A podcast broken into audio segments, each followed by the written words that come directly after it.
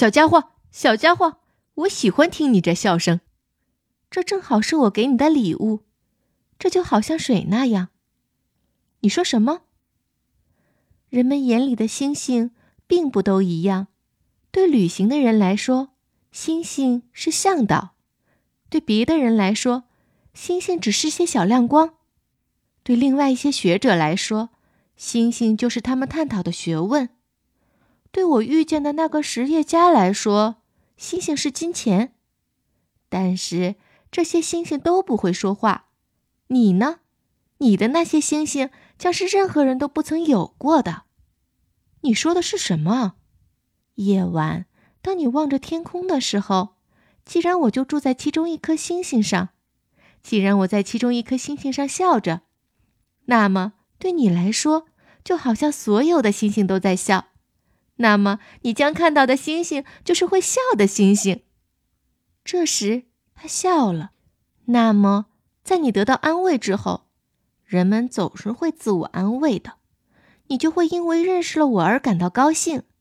你将永远是我的朋友，你就会想要同我一样一起笑。有时你会为了快乐而不知不觉地打开窗户，你的朋友们就会奇怪地看着你，笑着仰望天空。那时你就可以对他们说：“是的，星星总引我欢笑。”他们会以为你发疯了，我的恶作剧将使你难堪。这时他又笑了。这就好像我并没有给你星星，而是给你一大堆会笑出来的小铃铛。他仍然笑着，随后他变得严肃起来。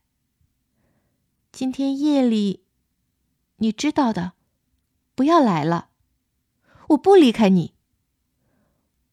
我将会像是很痛苦的样子，我有点像要死去似的，就是这么回事。你就别来看这些了。没有必要，我不离开你。可是他担心起来。我对你说这些，这也许是因为蛇的缘故。别让它咬了你，蛇是很坏的，它随意咬人。我不离开你。这时它似乎有点放心了。